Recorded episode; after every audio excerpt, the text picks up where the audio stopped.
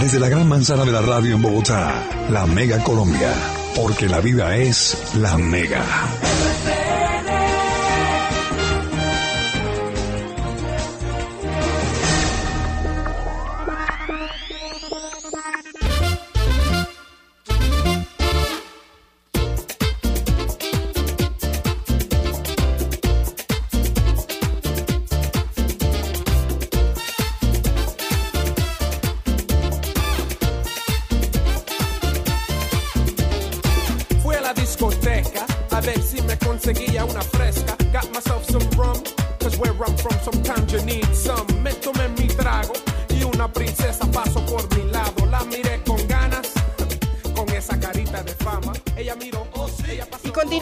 RCN al fin de semana, Javier, y llega este espacio que le hemos dedicado durante este año a celebrar los 70 años de RCN Radio. Y nos encanta siempre recordar, devolver el cassette y pasar por las diferentes emisoras también para pues contarle a los oyentes que tengan esos recuerdos de lo que ha pasado con la radio aquí en nuestro país. Claro, y hacía falta un componente eh, que lo podemos llamar como el quinto elemento de la radio, ¿no? Habíamos hablado ya de otras generaciones, pero las generaciones más recientes Claro. también tienen su espacio en estas celebraciones de los 70 años de RCN, ¿no es cierto? Nos devolvemos casi unos 25 años. Sí, yo estaba, yo estaba bastante. terminando el colegio, las tragas del barrio, que eran varias. eh, obviamente ninguna me ponía cuidado en ese momento. Después sí logré obtener algunos éxitos, pero en ese momento al menos me refugiaba en la música como antídoto para remediar esas eh, tragas que no tenían ningún remedio. ¿Usted se acuerda del término crossover que ya no se usa casi? Claro, es una mezcla de una cantidad de, de sonidos y usted decía, uy, caminamos a un bar crossover, una fiesta crossover, a mí ¿no es no me cierto? gusta las mu- la fiesta crossover, o les Exacto, gustaba. Pues exacto. mire, vamos a hablar de una de las emisoras más importantes de nuestra cadena,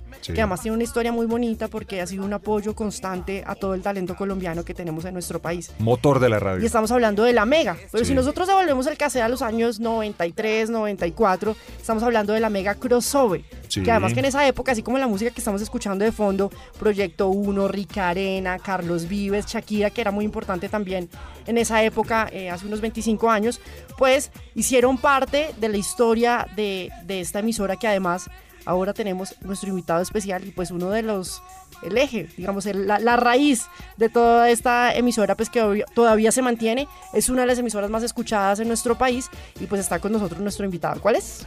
Alejandro Villalobos, bienvenido al fin de semana. Gracias por acompañarnos en este especial de los 70 años. Pues un gusto estar aquí con ustedes en el programa. Gracias por, por invitarme y bueno, pues hablar de la Mega, que evidentemente he tenido la oportunidad de estar eh, en la mayoría de sus años acá en RCN eh, eh, bajo eh, esta emisora y en la conducción.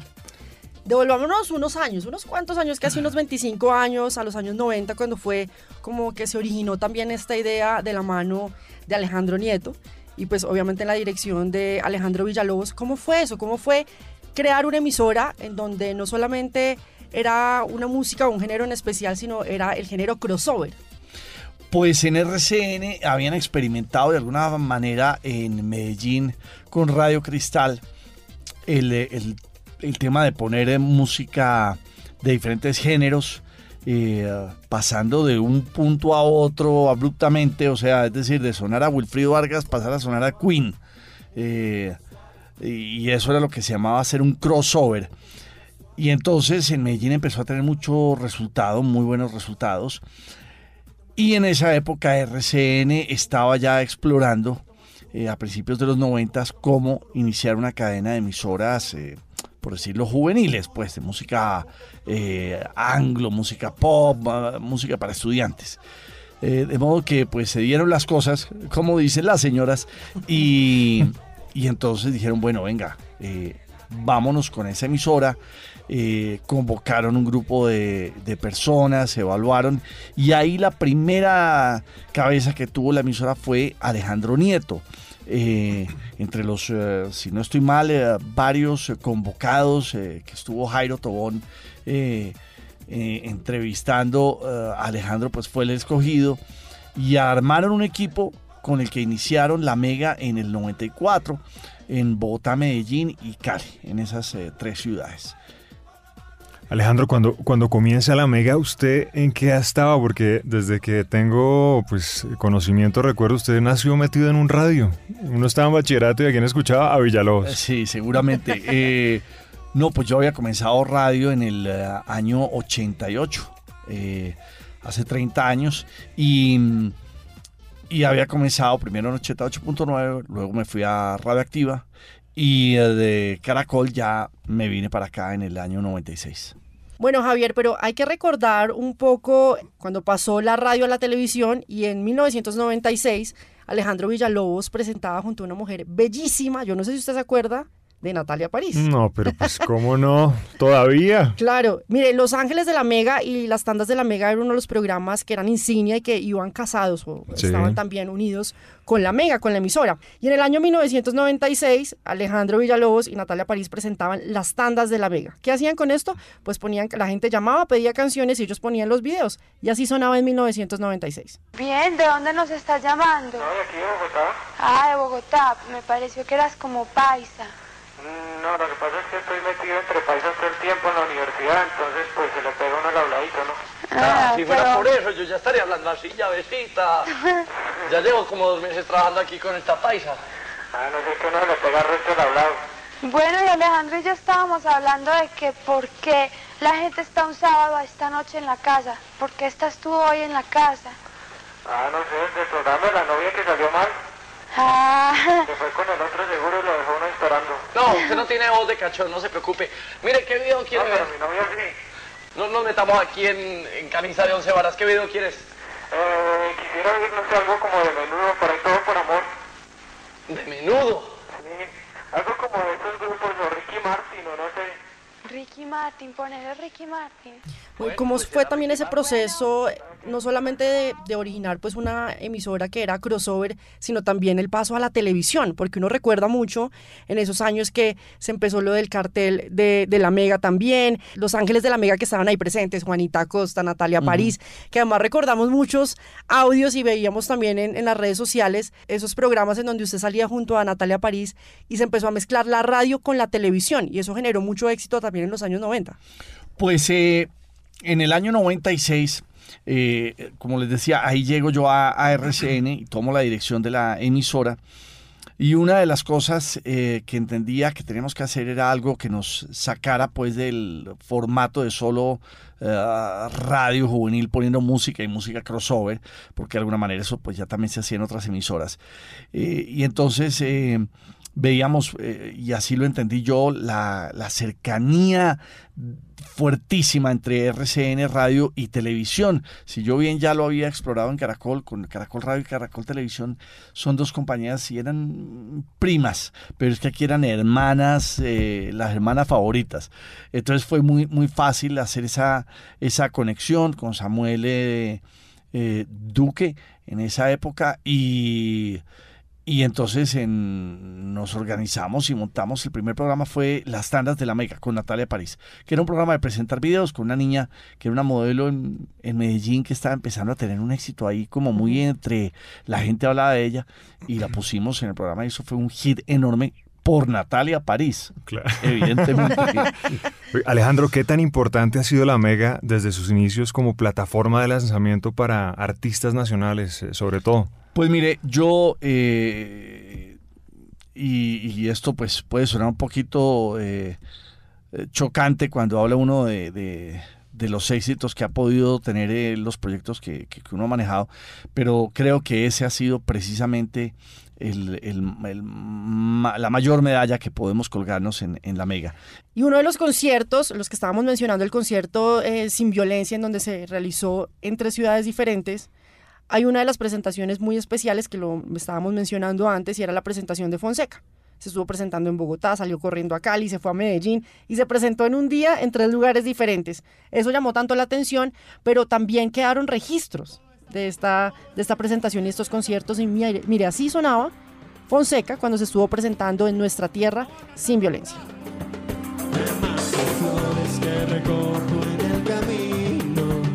Yo te las mando entre mis sueños porque no puedo hablar contigo y te mando besos en mis canciones. Y por las noches cuando duermo se cumplan nuestros corazones de Buenos Aires. Si de noche hay luna llena, si siento frío en la mañana, tu recuerdo me calienta y tu sonrisa. Bueno, y en ese, en ese concierto al que hacíamos mención, el primero de, de esos grandes conciertos de la Mega en el que fue en Campín. el Campín, sí. Exactamente. ¿Usted también se- estaba? Yo estaba allá. Estuve allá, sí, con una exnovia. Año 2005. Una Sí. de las personas que se presentó allá, un gran artista que lamentablemente nos abandonó. Muy Creo temprano. que fue una de sus últimas presentaciones, Khaled Morales, ¿se acuerda? Uy, me acuerdo mucho de esa presentación. Además, todo el mundo tenía como unos inflables blancos. Un hombre, sí, Todo el mundo eran de colores. concierto y de, Usted- habían de colores y era habían la- era blancos. la bandera también. de Colombia. Sí, exactamente. Por la paz también. ¿Quiere, quiere recordar a Khaled? Claro.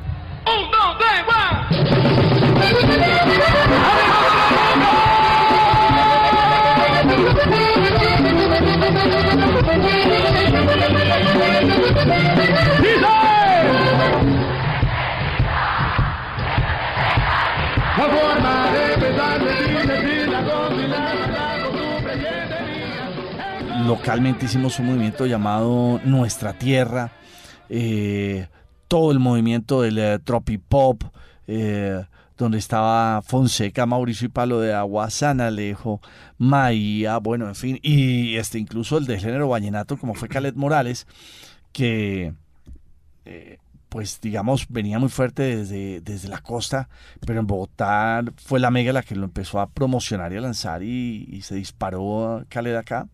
La primera vez que vi a Alejandro Villalobos en persona fue en el año 2005 en el Campín. Tenía una sonrisa de oreja a oreja. El hombre estaba tierra. ¿Con saludando. ese concierto? eh, Sí, eh, sería? claro, claro. Ah, y alcancé a ver a, Caled Morales, pero Sí. Alejandro Villalobos estaba por ahí arriba y saludando a la gente emocionado. Es que eran más de que más de 30 mil personas, 40 mil Pues personas. exactamente, era un estadio de eso, 30 mil personas y fue muy bonito, muy emocionante ese año, porque ligándolo a la pregunta que me hacían del talento nacional, pues ya no era solamente poner las canciones en radio, sino eh, vimos que era la oportunidad de hacer un gran concierto solo exclusivamente con talento colombiano. Y se hizo ese concierto de nuestra tierra y bueno, la respuesta de la gente fue fuertísima. Hay un concierto que muchos recuerdan también, es ese concierto que se hizo simultáneamente en tres ciudades, en donde estuvo Juanes, Fonseca, que, que recuerda de, de- de ese concierto también porque uno, yo me acuerdo que lo pasaban por televisión y uno veía como Fonseca pasó de presentarse en Bogotá, se, se fue a Cali, se fue a Medellín, y aparte estaba Juanes y otros artistas que eran como los más reconocidos en ese momento.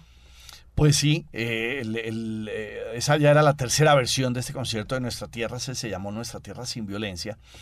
Y ah, nos jugamos por hacer un gran festival a nivel nacional en Bogotá, Medellín y Cali. Y a las 3 de la tarde se enlazaban las tres ciudades eh, con el himno nacional cantado por Juanes desde Cali.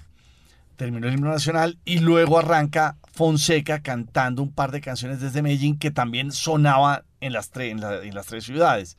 So- eh, canta Fonseca esas dos canciones y ahí arrancan los conciertos ya eh, independientes, pero Fonseca sale volado para el aeropuerto, sale para Cali, llega a Cali, canta en Cali, termina en Cali, canta tres, cuatro canciones y se viene para Bogotá para cerrar el concierto de Bogotá con la banda completa.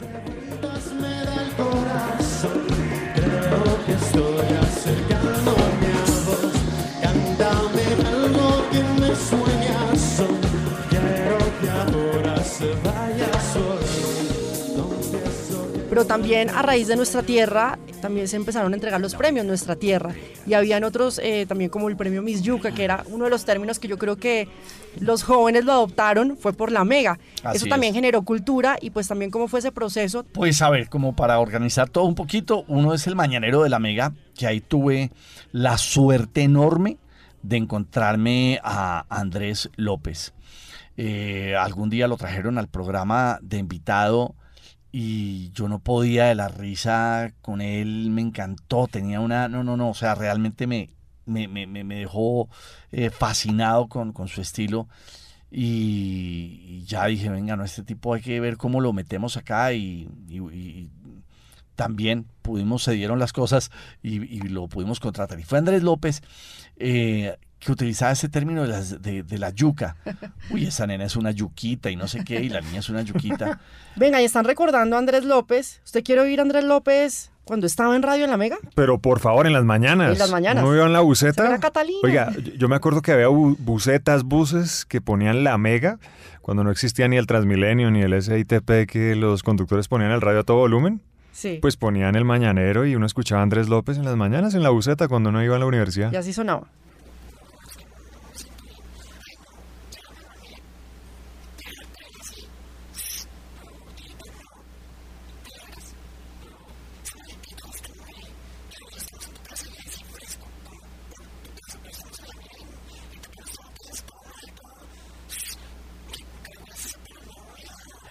Con Andrés hicimos siempre muy buen equipo creativo, la verdad.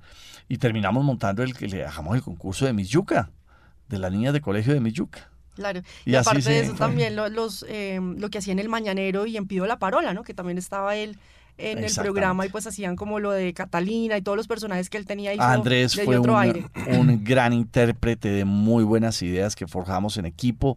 eh, y, y bueno, él, él- él fue parte fundamental del éxito que empezó a tener la Mega en los 90. Y luego me hablabas eh, ya del- del, eh, de los premios Nuestra Tierra.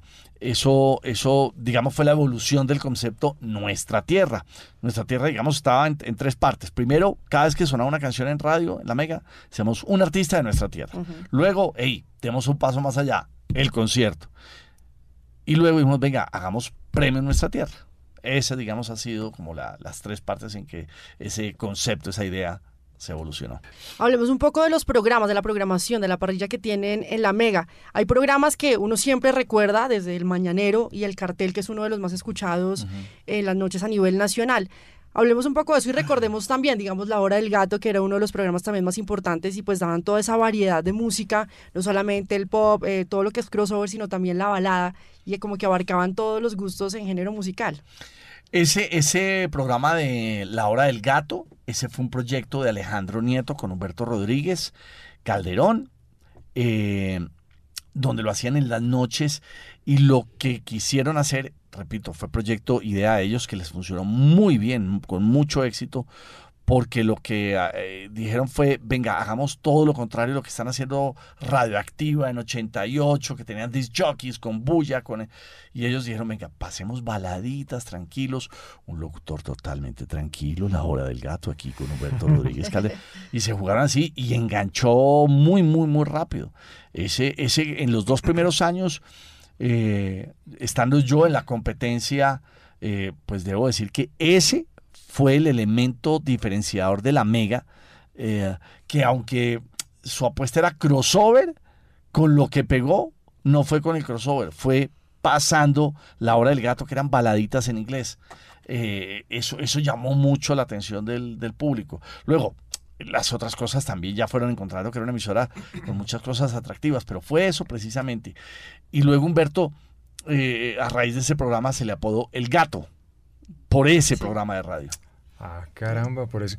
Eh, Alejandro, usted tocaba el tema de los cambios en los hábitos de escuchar radio. En estos casi 25 años que tiene la Mega, ¿cuáles han sido esos eh, cambios más notables en la manera de escuchar radio ahora con todas esas plataformas tecnológicas? Pues, eh, a ver, yo creo que los hábitos van en, en- en- en la línea de tiempo de cada individuo. Y evidentemente, cuando van pasando los años, la gente que hoy día con nostalgia dice, ay, sí, yo oía la mega, pues hoy día están oyendo otras emisoras, empezando por esa parte, ¿cierto? Ya está la otra que es donde nos están oyendo, si en radio, eh, radio el carro, en el transistor, sí, hoy día de pronto ya el transistor o el radiecito ha quedado un poco al lado eh, y la gente ya empieza a oírlo eh, por, eh, por internet, por las aplicaciones, en el TDT, en fin, en, en- en otras opciones diferentes. Y el radio tradicional no deja de estar siendo muy fuerte, ¿no? La gente acá en Colombia la radio la consume con muchísimo cariño y en general somos una cultura de, de- radio. Tremendo.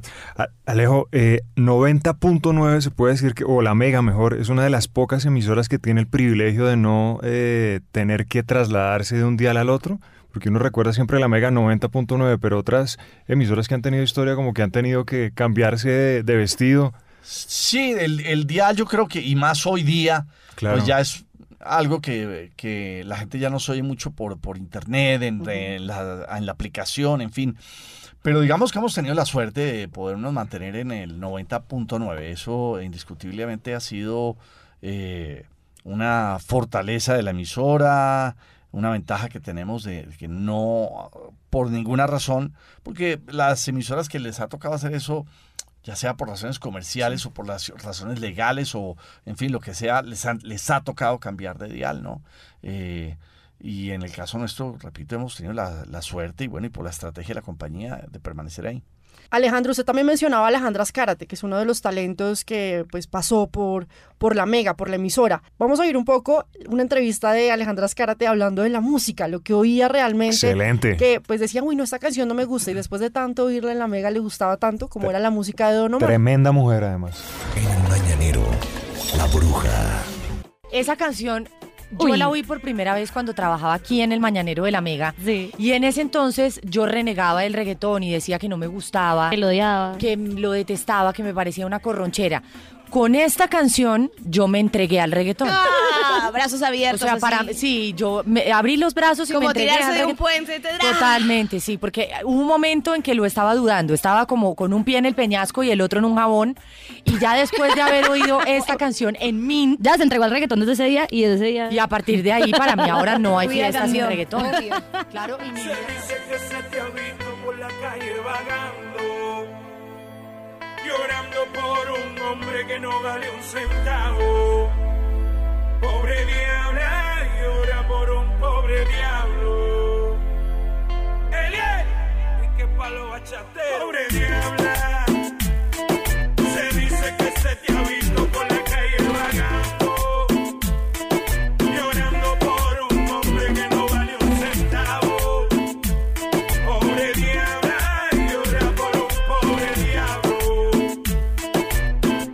Alejandro, eh, usted es una de las personas que más madruga en RCN, siempre lo ve uno bien juicioso llegando a su oficina. Eh, ¿Qué significa la radio para usted después de tantos años de trabajar en este No, mundo? para mí la radio, imagínese, es lo, pues pe- empezando que es lo único que yo sé hacer. De modo que si eh, yo me quedara sin, sin puesto aquí, pues me tocaría ir a otra radio a que me dejaran trabajar. Y si no me aceptan, pues no sabría qué hacer. Yo solo sé hacer radio, la verdad. Esto, entonces, pues para mí esto es, esto es mi vida, esto es lo que, lo que yo sé hacer, esto es lo que, lo que me ha emocionado desde muy pequeñito. Y hoy día me emociona, me emociona estar frente al micrófono. eh, de hecho, estoy al aire en la FM con un programa que hago de 10 a 12 del día eh, por terapia propia. eh, no, no, no, más que por estrategia de tener un programa ahí es porque lo necesitaba yo. Eh, en su momento Antonio Casale dirigiendo la FM me dijo que si hacía un programita los fines de semana le dije no, me lo dejas hacer entre semana todos los días. Déjeme descansar. Pero era, era para mí, era, Sí, era, claro. era, ¿no? Entonces la radio para mí es mi vida. Y cuando usted se encuentra a todos sus compañeros de trabajo que han pasado además por la Mega que se han encontrado también en otras emisoras de Caracol, ¿cómo esos encuentros también? Porque yo creo que siempre es como devolverse un poco y empezar a hablar de anécdotas, de cosas que les pasaron hace cuántos años, porque normalmente siempre son los mismos que han estado en radio durante muchos años. Pues tengo la gran felicidad de ver a una cantidad de amigos eh, que pasaron eh, por la Mega teniendo un éxito eh, impresionante. Pues hablábamos de Andrés López, eh, Alejandra Escárate, eh, José Gaviria, Andrea Guerrero, bueno, Luis Carlos Vélez, ¿cierto? Y hay la cantidad de gente que no se imaginan que pasó por la Mega y hoy día han crecido profesionalmente de una manera maravillosa. Alejandro, su cuenta de Instagram es una especie de museo. Tiene usted una fotografía bien particular y es un televisor con un VHS o un Betamax. ¿no? Eso, sí, sí, eso lo tengo en mi casa. ¿Lo utiliza de vez en cuando? Sí, ¿Sí? sí, sí, sí, lo prendo y funciona perfecto. Y en ese sentido, Alejandro, ¿tiene usted algún radio favorito, un radio transistor de la vieja guardia que, que le guste utilizar para escuchar radio? Hombre, tengo un, un radicito, un Sony plateadito que me regaló un, un eh, amigo de mi suegro hace unos años en, en una Navidad, en eh, una especie de, de- de concurso que hacíamos, de, de juego mejor, eh, de amigo secreto, por decirlo así. Y me tocó a mí ese radiecito y ese lo ¿De tengo. pilas? Sí, sí, De sí, sí, sí. Y ahí sintonizo, me va muy bien con eso. Bueno, y la familia también. Ellos también directamente están involucrados con la radio, los hijos, la familia, ¿qué tal? ¿Qué tal les va con la radio? ¿Es igual de apasionados también como usted? Pues eh, le- les toca como vivir en la radio todo el tiempo, porque me ven que yo eh, los sábados, los domingos, por la mañana, por la noche, todo el tiempo ando pendiente de la emisora. Y cada vez que ya me ven una cara que yo hago, "Ah, eh, ¿qué pasó, papá? ¿La embarraron? Eh, ¿Pasó algo? Porque ya me conocen la cara, saben mi reacción cuando hay algún errorcito o algo y, y me conocen. Y ya vas a llamar, ¿cierto? Y bueno, y de la Mega, hablando ya después de 20, casi 25 años, ¿a qué va ahorita? Eh, bueno, no, estamos evolucionando, también eh, haciendo cosas eh, desde hace ya eh, seis años. venimos haciendo muchas cosas en, internet. hacemos Radio Cam desde hace seis años y explorando esa, esa parte digital y, ah, y la parte de redes sociales, involucrándonos cada vez más.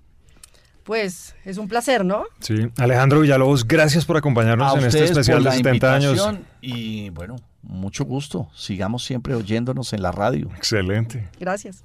A partir de este momento, la programación de la Mega es para mayores de edad. El contenido puede ser sensible para algunos oyentes.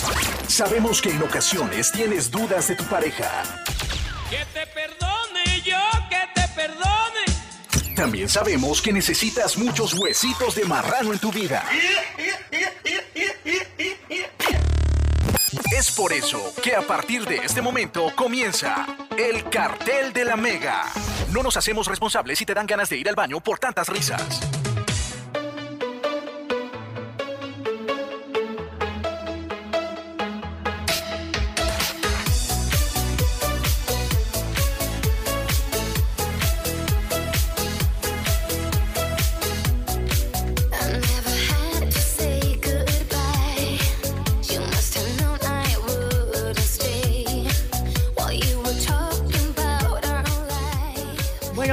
Seguimos recordando una de las emisoras más importantes eh, de nuestra empresa, la Mega. Estamos hablando con Alejandro Villalobos. Sí, señor. Todo ese recuerdo desde Señora. los años 90.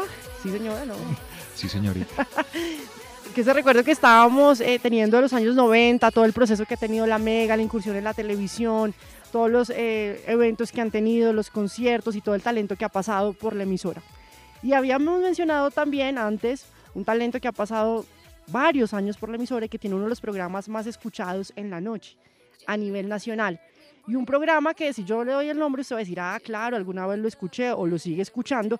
Y muchos pues lo tienen como referente también de la radio. Estamos hablando del cartel de la Mega, ¿lo ha oído? Claro, claro. Y es sinónimo de Daniel Tres Palacios. Solo tiene un nombre marcado, Daniel Tres. Palacios, que lo estábamos mencionando también antes, que es uno de los talentos de la Mega y pues que lleva ya sus buenos años también eh, liderando también uno de los espacios más importantes que es la noche también. Fuera de micrófonos nos estaba contando cómo comenzó. Y eso es bueno que la gente lo sepa Claro. porque a veces dicen, uy, no, es que llegar a la radio es sentarse directamente en un micrófono y comenzar a hablar. No, hay que cargar ladrillos, hay que comenzar a veces desde abajo. Ujú. Y así es que se van eh, sembrando esos fundamentos, esos cimientos para poder crecer como lo ha hecho este talentoso hombre.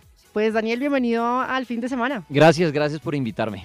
Bueno, hablemos de, estamos devolviendo el cassette. Aquí lo que hacemos es devolver el cassette porque estamos celebrando los 70 años de RCN Radio, estamos haciendo todo como eh, una, re- reconstruyendo la historia de todas las emisoras y todo lo que ha pasado en nuestra cadena. Nos vamos ahora con la Mega, ahora estamos con el cartel, que es uno de los programas más escuchados a nivel nacional. ¿Cómo fue que comenzó ese espacio? El cartel de la Mega, ¿cómo nace? Eh, me acuerdo una vez, había un sitio en Bogotá que se llama La Plaza, eso era un restaurante bar en la 60 y pico con 13, y Alexandra Mariño, la mexicana del Mañanero en ese entonces, tenía, su familia era como la dueña de la cocina de ese negocio. Entonces una noche nos invitaron a comer y de fiesta allá. Yo era, yo llevaba en la Mega tal vez un año, un año y pico, entonces yo era ahí el nuevo, el, el, el chinomatic me decían. Y nos invitaron, entonces yo fui porque dijeron, no, va a venir todos los de la Mega, entonces allá nos reunimos. Y me acuerdo que en la noche eh, nos sentamos en una mesa Alejandro Villalobos, Álvaro Uribe, no el, no el presidente, sino actual eh, colega que trabaja en la X. eh, se sentó Jorge Velasco, Mauricio Quintero y yo, estábamos ahí sentados. Y ellos empezaron a hablar que tocaba hacer un programa para la noche. Porque eh, el último programa que se había hecho era La Hora del Gato, que había terminado. Después hubo un bache en donde se dejaba música romanticona, llamémoslo así, pero sin locutores o de pronto grabado. Entonces dijeron, hagamos un programa en la noche, porque hay emisoras juveniles con programas en la noche fuertes. Entonces hay que hacer algo. Y dijeron, bueno, pues eh, de ahí, de esa reunión y de esos tragos, salió la idea de que Don Duro, que era un personaje del mañanero, arrendara el espacio de la noche. Por eso el nombre del cartel. Porque era un traqueto, un mafioso, que era un personaje de la Mega. Entonces dijeron, pues venga, hagamos que Don Duro alquiló la, la noche y él hace lo que se le da la gana. Entonces ponía rancheras, mamaba gallo. Y en ese orden de ideas, entonces Don Duro era Álvaro Uribe. Entonces dijeron, bueno, Álvaro, usted haga el programa en la noche. ¿Quién le va a ayudar? Pues el nuevo. Va a trasnoche, chino. Era yo. Entonces va a Tres Palacios, ayuda ahí en la noche en la consola. Me acuerdo que el programa arrancó, eso, el cartel, Don Duro, y era Jorge Velasco, Mauro Quintero, Álvaro Uribe y yo en la consola. ¿A qué hora, Daniel? 8 de la noche. Ocho de Creo la que nació desde las 8 de la noche y hasta la medianoche, y, pero era un programa de humor, 100% de humor, de mamadera de gallo, de un mafioso, ponía sus rancheras, los otros hacían de escoltas, bueno, una mamadera de gallo. Entonces así nació, y yo ahí me senté desde que nació el cartel, eh, mi, mi primera labor fue prestar atención a ellos, recibir sus órdenes de con qué iban, que ponga una canción, ponga un efecto, haga una llamada, la consola. Ellos eran pues prácticamente los que hacían el programa. Así nació el cartel de la Mega. Oiga, Daniel, ¿cómo es su, su ingreso a, a RCN Radio y a la Mega? Porque usted nos contaba, como lo mencionábamos anteriormente, que usted comenzó cargando cables, hasta aprendió todos los eh, controles que tiene una móvil de RCN, conectarse con los satélites. ¿Cómo llega usted a RCN? Yo llego en una buceta que cogí saliendo del gimnasio moderno en la 70 y pico con 13, porque mis prácticas las hice en el moderno dándole clases a los niños chiquitos, porque sí. tiene una emisora de radio, entonces hice las prácticas, que fueron las, las, las, prácticas que todo el mundo rechazó en la universidad porque no eran pagas, era darle clases a los niños, entonces todo el mundo quería hacer prácticas en Caracol, Claro, en no RCN. en los medios, exacto. Ay, no, esas prácticas no, y bueno, siempre he dicho que en la vida al que le van a dar le guardan. Y yo dije, bueno, deme esas prácticas. Yo tenía en mente irme a vivir a Estados Unidos porque yo quería trabajar una de las cinco emisoras, cuatro emisoras juveniles y lo veía como imposible, como en esa edad que todos los jóvenes somos negativos y que eso es rosca, palanca. Entonces yo ya había hecho todo para irme a vivir a Estados Unidos. Entonces dije, bueno, hago mi práctica en el moderno, lo que necesito es el título y chao. Y así es la vida. Por haber aceptado esas prácticas estoy hoy acá. Ustedes dirán, ¿por qué? Porque resulta que en el gimnasio moderno, un chiquitín de los que yo le daba clase, un niño tal vez de unos ocho añitos, un día llegó a la clase y me dijo, profe, tú eres el que están buscando en la Mega. Yo no iba a la Mega. Yo iba en ese entonces Radioactiva, 88. Entonces yo dije, en la Mega están buscando un disc No sé, puse la Mega en el radio y efectivamente había una promoción que decía, buscamos disc Si tienes entre tantos años, ven a la Mega, trae tu demo. Entonces yo dije, eso es rosca, eso es ser por ahí el nieto de Villalobos que van a contratar. Pero no perdí, hice un demo de 30 segundos realmente presentando un par de canciones. Yo, bueno, sabía de esa música, no me gustaba, pero sabía porque yo trabajaba de jockey en bares. Presenté un par de canciones, me acuerdo, una era Vuelve Latin Dreams y la otra era El Cuadrito de Cuarta Parte. La grabé en el estudio de la emisora del Gimnasio Moderno, cogí la buceta, traje el demo, se lo dejé al vigilante y ya me fui y dije, bueno, jugarán frisbee con ese CD que traje. Al otro día me llama Álvaro Uribe y me dice, ¿usted es Daniel Tres Palacios? Y le dije, sí. Me dijo, es que tiene entrevista mañana con Alejandro Villalobos. Y yo, bueno, yo ya voy a esa entrevista. Oiga, no tengo nada que perder. O sea, ni siquiera se ilusionó en ese No, no, momento. no, yo dije que rosca. Yo dije, yo dije, bueno, voy a ir a esa entrevista. Por protocolo me van a llamar. Yo la otra semana, ya la, la siguiente semana, yo ya viajaba a Estados Unidos a vivir. Y esa semana, eh, me acuerdo que era la final de la Copa Libertadores, que jugó eh, Once Caldas de Manizales contra el Boca Juniors, año 2004, correcto. Entonces yo vine a la entrevista, entonces habían cinco jóvenes como yo en ese entonces y, bueno, que quién quiere entrar a entrevista con Villalobos de primero. Y yo dije, pues yo, porque ya, vaya, salgo de esta joda, no me van a contratar. Y entré y me dijo Villalobos con su cara carismática, ¿no? Me dijo, ¿tiene, me dijo, ¿usted es el de esta voz? Entonces puso el demo que yo había grabado y le dije, sí. Y me dijo, ¿tiene un minuto para que me diga quién es usted? En ese minuto, pues le dije, eh, salí de tal colegio, yo me gradué del Gimnasio del Norte, en esta semana me estoy graduando de la Javeriana, estoy terminando mis prácticas, y le dije, soy DJ del bar competencia suyo, porque él tenía un bar en ese entonces que se llamaba Bahía, yo era el, el del otro bar competencia que era Lola. En ese entonces yo tenía 23 años recién cumplidos, yo era DJ de bares desde los 18, le llevo 5 años DJando en bares, conozco los jóvenes, conozco la música, sé producir en el computador porque me la paso haciendo mezclas, y le dije, ese soy yo. Y me dijo, listo, si no lo llamo en 24 horas es que no quedó. Y yo, bueno, listo, chao. y me fui, chao, chao, chao, me fui, cogí ahí el bus, me fui para la casa, seguía pensando en Estados Unidos la siguiente semana. ¿Ahí a que ver si- tenía, Daniel? ¿Un Nokia de esos de...? de- de No, culebrita? era la, el con el que jugaba uno. que- Sí, el Nokia, el de culebrita. culebrita, claro, sí. en, el, en el bus uno agarraba culebrita ahí con el celular que tenía linterna. Claro. Cuando al otro día, efectivamente, eh, era el, el partido del Once Caldas contra el Boca y la Mega había viajado a Manizales para transmitir ese partido. Entonces me llaman desde allá, 8 de la mañana, tal vez. Habían pasado 12 horas. Sí, quizás. la entrevista fue la mañana anterior y la siguiente mañana yo estaba en, el gimnasio moderno haciendo mis, mis prácticas y sonó el celular. Eh, y yo, aló. Entonces me dije, Daniel Tres Palacios. Y le dije, sí, me dijo, Alejandro Villalobos. Y le dije, ah, Alejandro, ¿cómo está? No, Daniel, queríamos dar las gracias por haber venido a la entrevista, pero resulta que ya escogimos a alguien. Y yo le dije, no, pues gracias a ustedes, pues que conocen personas de, de la calle, que no estamos en la rosca ni en la palanca. Muchas gracias a ustedes. Y me dijo, mentiras, mi hermano, bienvenido a RCN Radio, venga a firmar su contrato. Y yo le dije a mi mamá, mamá, me- yo fui contratado en la Mega.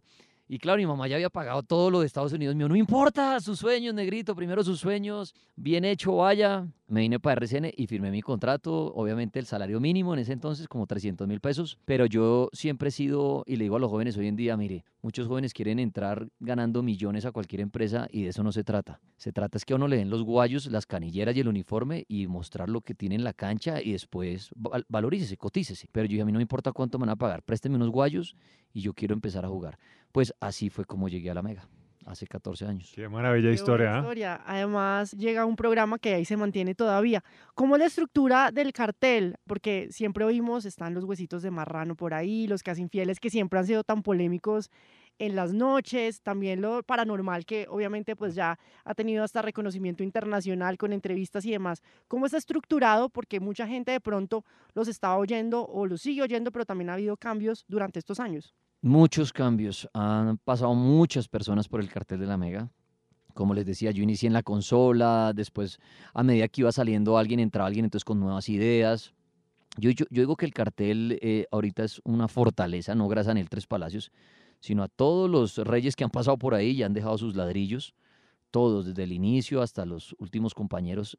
Cada uno ha puesto ahí su, su volquetica de arena y yo, yo he sido como el vigilante de eso. Ha tenido de todo, humor, drama, secciones que han nacido como los casi infieles que han sido muy polémicos. El programa se parte en dos, va de domingo a jueves. ¿Y por qué se parte en dos? Para darle gusto a todo el mundo. Entonces las primeras dos horas, llamémoslo, son de humor y las otras dos son de miedo. Ese es el cartel de la Mega, domingo a jueves, dos programas en uno. Eh, de domingo a miércoles, de 8 a 10, están, hay secciones como Los Casi Infieles, que es donde la gente llama a averiguar su pareja infiel. Eh, hay una que se llama Hora de Tripas Corazón, para averiguar el futuro de la relación, no, lo- no el pasado, sino el futuro. Hay otra que se llama Adóptame, que es como el Tinder radial para levantar pareja. Hay otra que se llama, eh, bueno, dedicatorias, que la gente llama dedicar canciones, que eso nunca va a pasar de moda y lo siguen haciendo. Y hay otra que es para terminarle a la pareja al aire. Entonces tenemos como esas cinco secciones con las que jugamos de domingo a miércoles. El jueves de 8 a 10 sí son huesitos de marrano, que a la gente le ha gustado mucho. Y la gente dirá, todavía chistes, sí, pero eso no pasa de moda. Los chistes les gusta a la gente, los chistes les gusta al pueblo. Ahorita ¿sabes? surgió mucho el stand-up comedy, pero eso es como más play. Mi audiencia no es play.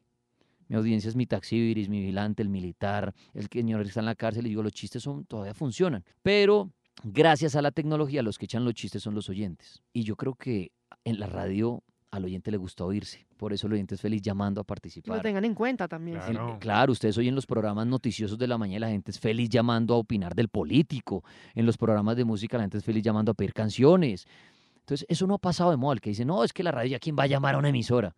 No, las líneas se revientan. a la gente todavía, todavía estamos en una sociedad, por lo menos en Colombia, donde mucha gente oye radio, donde mucha gente le gusta coger su teléfono y llamar a la emisora y echar un chiste. Entonces, yo lo hago por medio de WhatsApp, notas de voz, y en una noche de jueves puedes recibir más de 2.000 mensajes. Entonces la gente es feliz, entonces le doy el espacio como al, al oyente mío, que eso les encanta. Pero y domingo jueves de 10 a 12 sí es paranormal, que son historias de miedo, debates, todos esos temas que son apasionantes porque nadie tiene la verdad. Entonces son, se vale decir cualquier cosa, cualquier cosa es válida. Si el oyente llama a decir, no, es que Jesús era un demonio y el demonio es Jesús, es válido.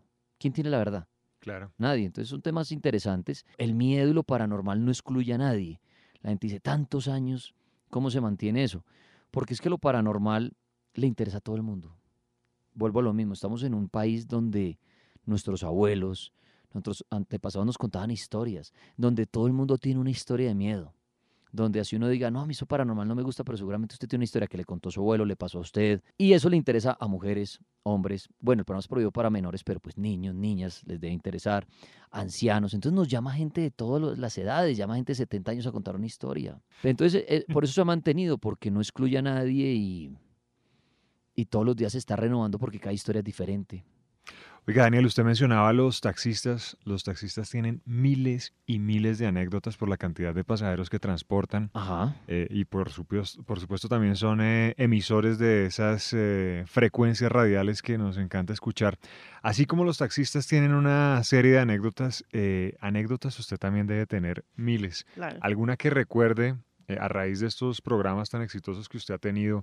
No sé, parejas que se hayan enamorado, fantasmas que se hayan aparecido. Mire, yo le digo a la gente que cada programa me ha dejado a mí una anécdota porque si no sería una noche perdida. Y yo no vengo aquí a una noche a perder el tiempo, sino a hacer algo divertido. Entonces anécdotas hay miles. Una vez que hace poco, pues hace como dos años escribí un libro donde plasmé fueron experiencias paranormales, donde yo soy sincero con mis oyentes y a mí nunca me ha pasado nada paranormal.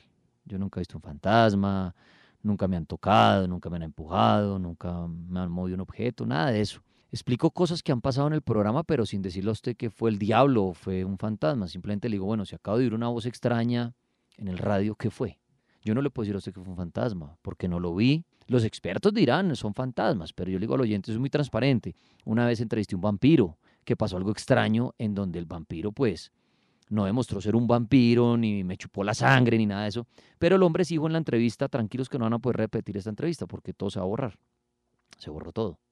¿En serio? Sí, de esa entrevista no hay, eso fue, no fue tan viejo, o sea, ya existía YouTube, nadie pudo grabar la entrevista, no se emitió Pero, aquí. No pero quedó- eso fue eh, Aquí no cobraban en vivo. El hombre dijo, tranquilos que mientras te- no poder telefónico re- o en- telefónico. telefónico. Llegó a la cabina cuando yo pedí un vampiro y llegó a los dos segundos, que eso es extraño, y me dijo, llámeme acá, no hace preguntas, yo le cuento lo que yo quiera. Entonces yo dije, pues puede ser un, un loco más. Que sabe mucho de vampiros y va a contar historias de vampiros y contó cosas que uno puede enterarse leyendo. Hasta ahí normal. Y al final dijo, esta entrevista, bueno, los que lo oyeron, porque nadie va, a- la a volver a poder oír. Y yo dije, pues esto se graba, yo la repito. Se bloqueó todo, no, no hay grabación. Los oyentes dicen, no hay grabación de eso. Nadie la tiene. Al contrario, esto es un programa de debate, de misterios, de investigar. Es, yo, es un programa de periodismo de, de investigación paranormal, no es un show. Entonces mucha gente dice, ay no, pero en el exorcismo tripas, ¿por qué no salió volando? Porque no es un show. Nos hemos metido a los lugares más, pues digamos, hemos pasado noches en Armero, donde fallecieron más de 30 mil personas en el 85, y nunca hemos visto un fantasma, donde quedaron ahí sepultadas 30 mil personas. Hemos estado en castillos, hemos estado en lugares donde dicen que asustan, pero vamos y no pasa, o sea, no pasa nada a, más que de pronto oír algo lejano. Entonces, pero yo siempre he dicho, eh, se pueden oír cosas, pero ¿qué son esas cosas? Yo no puedo afirmar que sea un fantasma, excepto que lo veamos. Yo siempre dejo eso en la mitad y usted escoge el lado, qué lado de la balanza ir.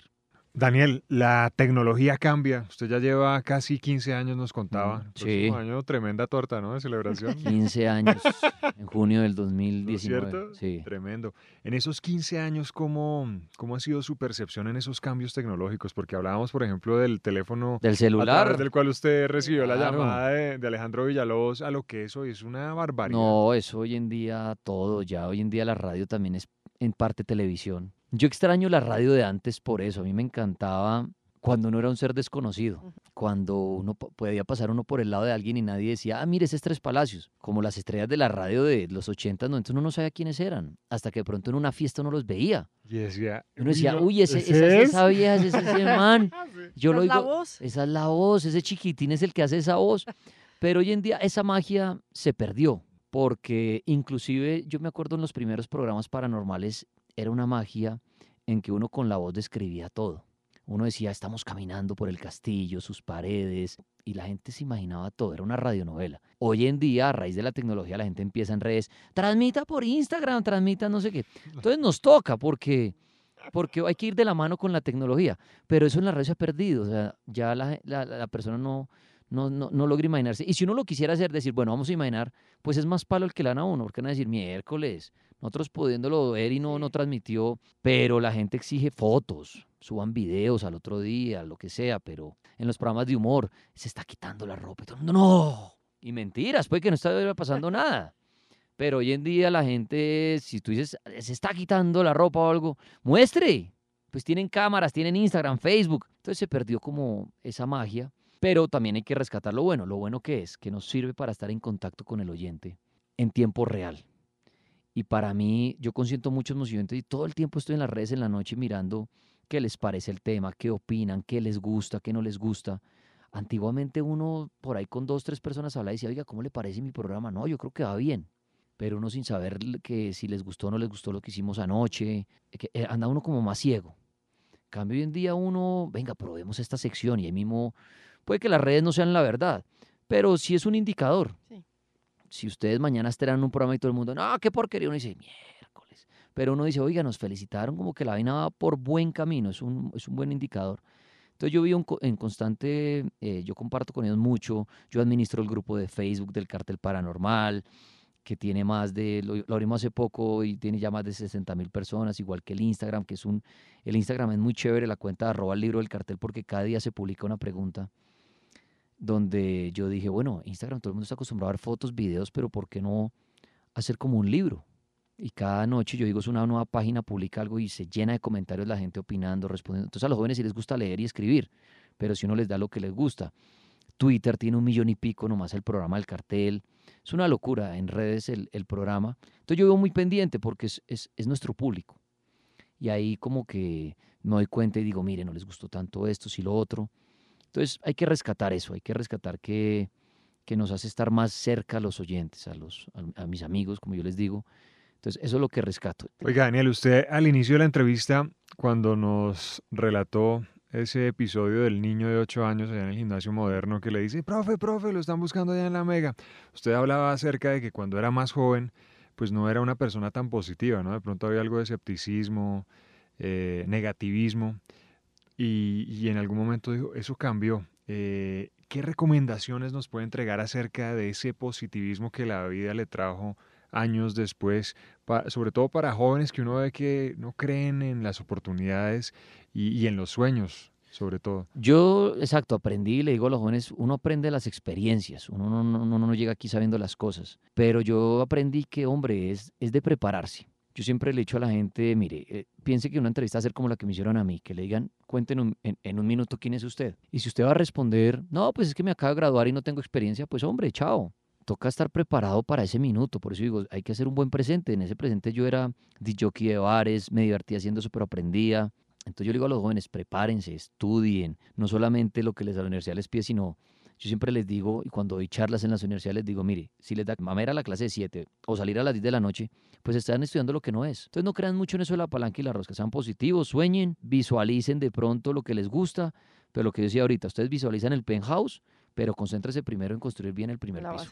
Pues Daniel, nos encanta tenerlo aquí en el fin de semana, además que es ver otra faceta. Uno lo conoce a él oyendo el cartel, en la lleva tanto tiempo en la Y bueno, porque bueno también conocer el, el lado humano de, de, una persona que también es muy talentosa, que además hace parte del talento en general de aquí de RCN Radio y nos alegra tenerlo en el fin de semana. No, a ustedes gracias, a los que nos están oyendo, muchas gracias. Bueno, Andrea, pero yo creo que para despedir esta sección eh, sería bueno poner una canción del año en que nace la Mega, 1994, una de esas canciones que estaban sonando y que nos hacían saltar y bailar. Mire, esta canción, si la oye, la va a recordar muchísimo porque era un programa muy especial que lo seguían más que todos los hombres y bueno, toda la gente que le gustaba la música y era Los Ángeles de la Mega. ¿Usted se acuerda de Juanita Costa? Pero por favor. Bueno, y ahí pasaron muchos Ángeles de la Mega y hay una canción que siempre sonaba al comenzar el programa y era una canción de los Beastie Boys, Girls. Uy, fantástica.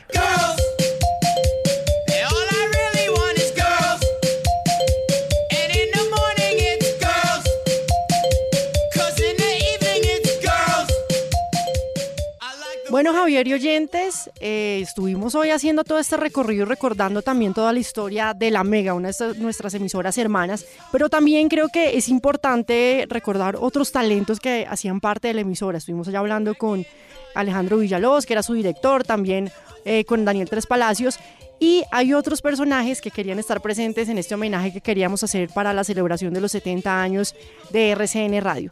Está con nosotros también Andrés López, que estaba muy pendiente y que hizo parte de ese talento que estuvo presente en el Mañanero de la Mega y también en la Mega, en la época de oro que podemos decir que son los 90. Bueno, ¿qué tal amigos y amigas de La Mega en los 70 años de RCN Radio? Yo en La Mega trabajé desde agosto de 1996 hasta el 24 eh, de diciembre de 2001 Entonces en esos cinco años más o menos trabajé y me formé como profesional porque tocaba madrugar. Hice Kate mi Andy, de mi corazoncito, mi amor. Ay, Catalina, usted que es aquí. Eh, hice también eh, Juan Bracitos, hice James el taxista. Eh, mi formación como, como comediante, porque yo ya venía con la comedia a cuestas, entonces yo dije, wow, yo necesito así como, como abrir las puertas de, de la parte profesional. Entonces me ayudó mucho eh, la mega a formarme como comediante porque me exigían, o sea, porque uno cuando, cuando uno es divertido tiene que ser divertido al aire, o sea, uno no es divertido de relleno, nada debe ser de relleno. Entonces así me formé en la, en la mega, muy gratos recuerdos ahí con, con Alejandro, con Andrea, con José Gaviria, con, eh, con, con la mexicana, me ayudaron muchísimo a convertir mi, mi profesión en radio. Entonces sí, parte de mi formación pro- profesional ahí la tuve en la Mega. Esta es la Mega. Feliz cumpleaños, 70 años, RCN. Les habló Andrés López, comediante. Y Alejandra Azcárate fue otra de las piezas fundamentales de todo este proceso de la Mega y también envía este mensaje pues a propósito de los 25 años de la emisora y pues celebrando también los 70 años de RCN Radio. Llegué a la Mega de 24 años, no tenía la menor experiencia en radio, llevaba un año graduada de la universidad. Y todo fue como por casualidad en realidad, porque yo estaba trabajando en City TV y Hernando Nieto, Natos, que en aquel entonces era el productor del Mañanero, me vio en esa sección de televisión y me quiso llevar como invitada. Yo estuve ahí y para mi sorpresa los dos días Alejandro Villalobos me llamó y me ofreció trabajo, así que renuncié a televisión, me arriesgué y empecé ese camino que sin duda fue un gran trampolín para mí. Mm, creo que fue donde sin darme cuenta, de hecho, se empezó a construir todo este personaje de las karate a través del cual he podido comunicarme y pues expresar lo que pienso y lo que siento nació de una forma muy genuina, muy natural, en un medio como la radio, donde el físico cuenta cero y donde realmente la capacidad de poder expresar las ideas y transmitirlas es lo que verdaderamente logra una magia y una empatía o una discordia, lo cual también es interesantísimo. Entonces, tengo los mejores recuerdos de locuras, de mañanas, de comidas. Me quedaron grandes amigos, Alejandro, el chulo, em, oportunidades de trabajo que nacieron ahí, mm, situaciones divertidas como cuando fui a cubrir el Festival de Rock en Río, cuando estuve en Ibiza, em, muchas locuras que hicimos juntos, muchos momentos eh, donde también em, nos divertimos, nos reímos, lloramos, pasamos por muchas etapas y fue muy exitoso, muy, muy exitoso esa, ese ciclo del Mañanero creo que fue inolvidable para la gente que perteneció en aquel entonces a esa generación y que de alguna manera nos acompañó, creció eh, a nuestro lado, nos oían en los buses, eh, en los carros, en las tiendas, en las bombas de gasolina. Fueron momentos inolvidables y Alejandro, lo que le puedo decir es que lo adoro, él lo sabe, siempre le agradeceré la apuesta que hizo por mí, la peloteada que me dio infinidad de veces para meter muchos goles y poderme lucir a través de mi trabajo, em, la confianza y la certeza que me generó hacia mi escritura, hacia la capacidad de poder redactar mis editoriales con libertad y no dudar de mi criterio. Y bueno, ojalá nos queden muchas fiestas más, muchas lágrimas más, muchos tragos más y mm, mi eterna gratitud para RCN Radio por haber sido mi casa en un momento fundamental, por haber tenido siempre las puertas abiertas para apoyarme cuando lo he necesitado y por hacer parte de, mi memoria. Y Alejo por no ser parte de mi memoria, sino de mi vida. Y Carlos Sarria, que es uno de nuestros DJs también de la cadena, que hace parte también de la FM, estuvo presente y también hace parte de la historia de la Mega y nos deja este mensaje. Hola, ¿qué tal? Yo soy Carlos Arria. eh, actualmente estoy en la FM 94.9, pero quiero contarles que mi carrera radial pues arrancó en una emisora que le tengo mucho cariño, una emisora eh, en la cual aprendí muchísimo, que es La Mega. Yo arranqué en La Mega, año 2004, eh, ahí fue que arranqué mi carrera radial, también de la mano pues de eh, Alejandro Villalobos, director de la Mega, del cual eh, le aprendí bastante, me enseñó muchas cosas eh, en radio. Y esa época pues fue muy linda, ¿no? Porque era todo ese, todo ese mood de, de, de la radio juvenil. Yo arrancaba, pues yo estudié eso, yo soy comunicador social. Yo me gradué de la Universidad Javeriana y arranqué a trabajar en la Mega, gracias a Dios, haciendo las prácticas y después ya enganchado como disc jockey. Y hay tantas cosas, tantas anécdotas que yo tengo, pues de las que viví en cuatro años. Me acuerdo una en particular, eh, Daniel Tres Palacios, quien actualmente está en la Mega. Me acuerdo que yo tenía turno un domingo en la mañana, muy temprano. Y yo llegué a turno y en esa época el sistema tocaba reiniciarlo para que cargara las cuñas de ese día. Y yo no sabía eso. Yo llegué a turno y yo no vi cuñas y a mí sí se me hizo rarísimo. Y pues eran las 7 de la mañana un domingo. Entonces, ¿qué fue? En esa época no había WhatsApp, en esa época a duras penas había celular, el de la culebrita. Entonces cogí un teléfono y le marqué a Daniel Tres Palacios para decirle, fue lo único que se ocurrió en ese momento, pues, eh, digamos, era mi más eh, amigo en esa época. Entonces cogí, le marqué a Daniel a las 7 de la mañana. El tipo me contesta absolutamente dormido. Yo muy asustado le digo, oiga Daniel, ¿qué hago? No, no tengo cuñas. Y él como que no entendía hasta que ya se fue despertando. Dijo, no, fresco, venga, reinicie el computador, ponga una canción en un CD y listo, y ahí le van a salir las cuñas. Eh, hace poco me encontré a Daniel, le, hablé esa anécdota y cómo será lo dormido que estaba que no se acuerda. Así que pues bueno, la mega siempre la voy a llevar mi corazón. Y otro de los DJs de la Mega fue Jorge Velasco y nos contó esa experiencia que tuvo al pasar por la emisora La Mega. Hola, ¿cómo están? Yo soy Jorge Velasco. Eh, también hice orgullosamente parte del equipo de La Mega varios años. Eh, bueno, de hecho, de todas las emisoras en las que tuve la oportunidad de trabajar, estuve en tres de RCN, pero en La Mega tal vez fue la que más tiempo estuve y pues lo recuerdo con mucha alegría, con mucho cariño. Eh, lo que no recuerdo con tanta alegría son las madrugadas, porque me acuerdo que madrugábamos mucho, no era muy bueno para hacerlo, pero siempre estábamos allá a las cinco y media de la mañana, otras veces a las seis para el mañanero de, de la Mega.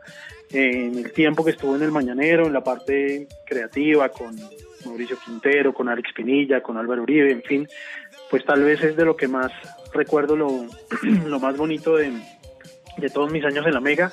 Eh, me reía todos los días como nunca lo hago eh, y en general el tiempo en la emisora era eh, no solo haciendo reír a la gente, sino que también nos divertíamos haciéndolo.